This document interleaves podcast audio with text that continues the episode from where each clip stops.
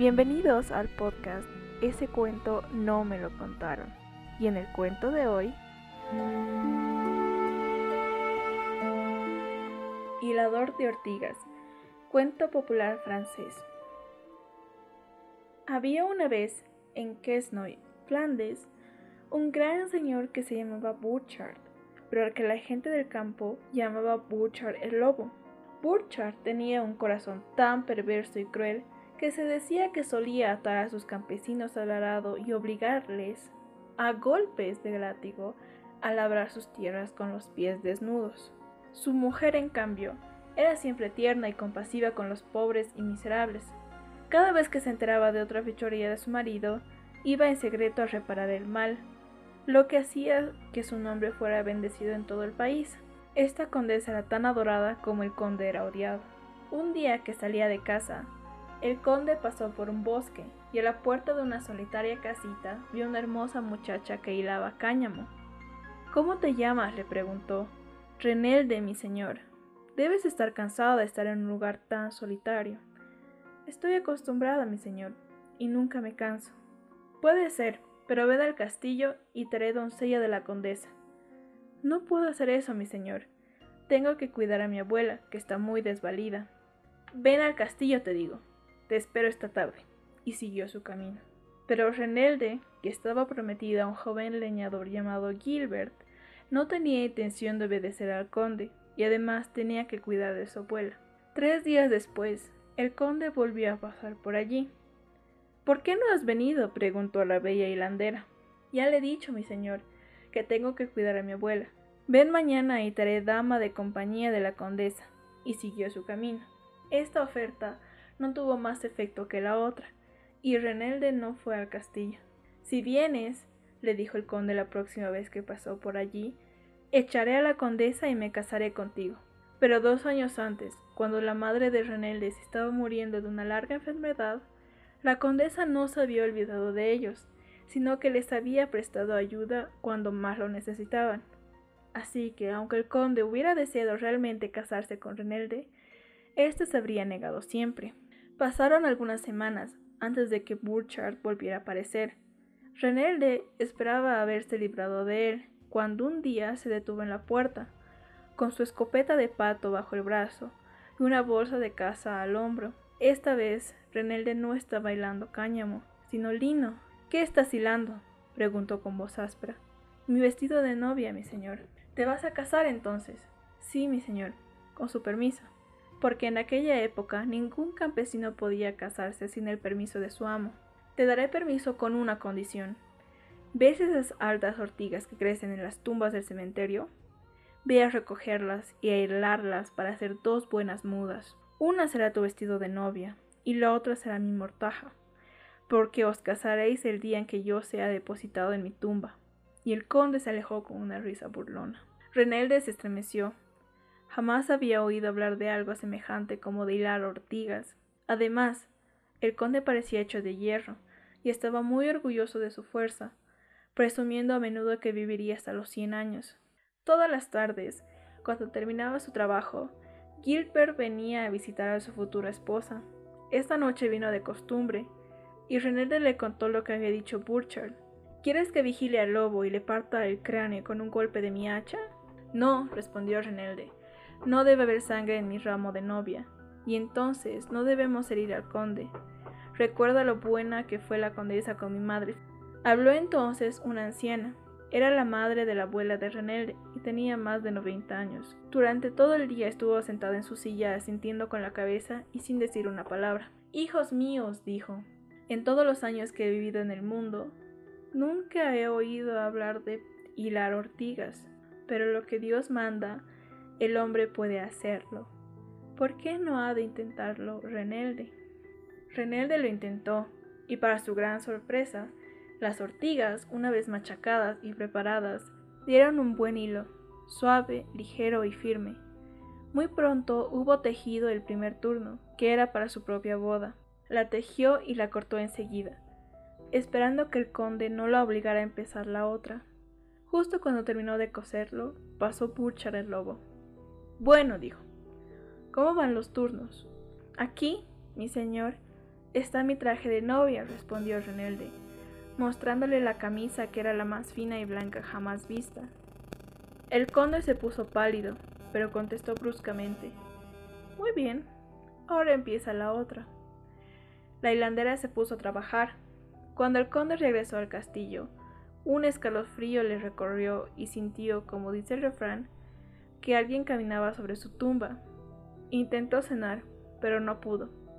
Se acostó temblando de fiebre, pero no durmió y por la mañana no pudo levantarse. Esta repentina enfermedad, que a cada instante se agravaba, le inquietaba mucho. Sin duda, la rueca de Renelde lo sabía todo. No era necesario que su cuerpo, así como su mortaja, estuvieran listos para el entierro. Lo primero que hizo Burchard fue mandar a llamar a Renelde y detener su rueda. Renelde obedeció, y esa noche Gilbert le preguntó ¿Ha dado el conde su consentimiento a nuestro matrimonio? No, dijo Renelde. Continúa con tu trabajo, cariño. Es la única manera de conseguirlo. Sabes que él mismo te lo dijo. A la mañana siguiente, en cuanto hubo puesto en orden la casa, la muchacha se sentó a hilar. Dos horas después llegaron unos soldados, que al verla hilar la agarraron, le ataron los brazos y las piernas, y la llevaron a la orilla del río que estaba crecido por las últimas lluvias. Al llegar a la orilla, la arrojaron al agua y la vieron hundirse, tras lo cual la abandonaron. Pero Renelde subió a la superficie, y aunque no sabía nadar, se esforzó por llegar a tierra. Nada más llegar a casa, se sentó y se puso a dar vueltas. De nuevo llegaron los dos soldados a la cabaña y agarraron a la muchacha. La llevaron a la orilla del río. Le ataron una piedra al cuello y la arrojaron al agua. En cuanto se dieron la espalda, la piedra se desató sola. Renelde nadó hasta la orilla, volvió a la cabaña y se sentó a hilar. Esta vez el conde decidió ir él mismo a la cabaña, pero como estaba muy débil y no podía caminar, se hizo llevar en una litera, y todavía la hilandera seguía hilando. Cuando la vio, le disparó un tiro, como si hubiera disparado una fiera. La bala rebotó sin dañar a la hilandera que seguía girando. Burchard cayó en una furia tan violenta que casi lo mata. Rompió la rueda en mil pedazos y cayó desmayado al suelo. Lo llevaron de vuelta al castillo, inconsciente. Al día siguiente, la rueda fue reparada y la hilandera se sentó a hilar, sintiendo que mientras hilaba se moría. El conde ordenó que le ataran las manos y que no la perdieran de vista ni un instante. Pero los guardias se durmieron, las ataduras se soltaron y la hilandera siguió hilando. Burchard tenía arrancadas todas las ortigas en tres leguas a la redonda. Apenas habían sido arrancadas de la tierra cuando volvieron a sembrarse y crecieron mientras las miraban. Brotaban incluso en el suelo bien pisado de la casa, y tan rápido como se arrancaban, las ruecas reunía parecía una provisión de ortigas machacadas, preparadas y listas para hilar. Y cada día Burchard empeoraba y veía acercarse su fin. Movida por la compasión hacia su marido, la condesa descubrió por fin la causa de su enfermedad y le rogó que se dejara curar. Pero el conde, en su orgullo, se negó más que nunca a dar su consentimiento al matrimonio. Entonces, la dama resolvió ir sin que él lo supiera, a pedir clemencia a la hilandera, y en nombre de la madre muerta de Renelde le rogó que no hilara más. Renelde le dio su promesa, pero por la noche Gilbert llegó a la casa, viendo que la tela no estaba más avanzada que la noche anterior. Preguntó la razón. Renelde confesó que la condesa le había rogado que no dejara morir a su marido. ¿Consentirá nuestro matrimonio? No. Entonces dejadle morir. ¿Pero qué dirá la condesa? La condesa entenderá que no es tu culpa. El conde es el único culpable de su propia muerte. Esperemos un poco, tal vez su corazón se ablande. Así esperaron un mes, dos, seis, un año. La hilandera no volvió a hilar. El conde había dejado de perseguirla, pero seguía negándose un consentimiento al matrimonio. Gilbert se impacientó. La pobre muchacha lo amaba con toda su alma y era más infeliz que antes, cuando Burchard solo atormentaba su cuerpo. Acabemos con esto, dijo Gilbert. Espera un poco más, suplicó Renelde. Pero el joven se cansó. Cada vez iba menos a la cabaña y muy pronto ya no vino. Renelde sintió que su corazón se iba a romper, pero se mantuvo firme. Un día se encontró con el conde, juntando las manos como si rezara y gritó Señor mío, ten piedad. Burchard, el lobo, giró la cabeza y siguió adelante. Ella podría haber humillado su orgullo si hubiera vuelto a su rueca, pero no hizo nada de eso. Poco después se enteró de que Gilbert había abandonado el país, ni siquiera vino a despedirse de ella. Pero, de todos modos, ella sabía el día y la hora de su partida, y se escondió en el camino para verlo una vez más. Cuando llegó, puso su rueda silenciosa en un rincón y lloró durante tres días y tres noches.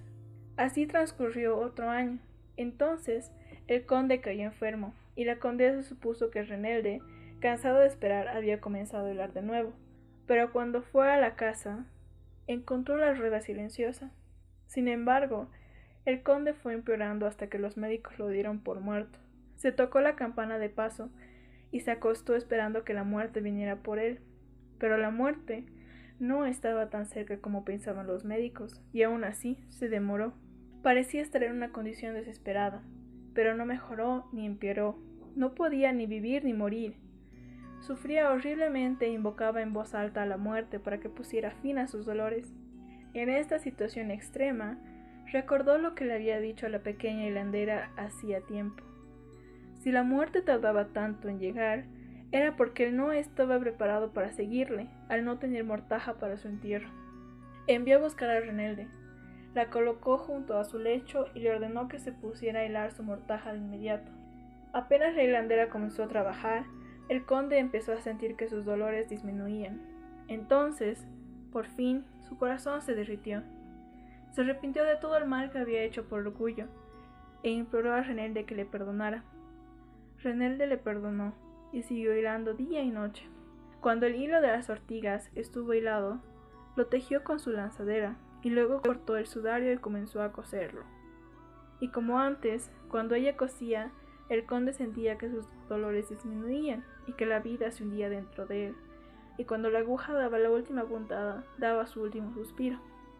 A la misma hora, Gilbert regresó al campo, y como nunca había dejado de amar a Renelde, se casó con ella ocho días después. Había perdido dos años de felicidad, pero se consoló pensando que su mujer era una leandera inteligente, y lo que era mucho más raro, una mujer valiente y buena.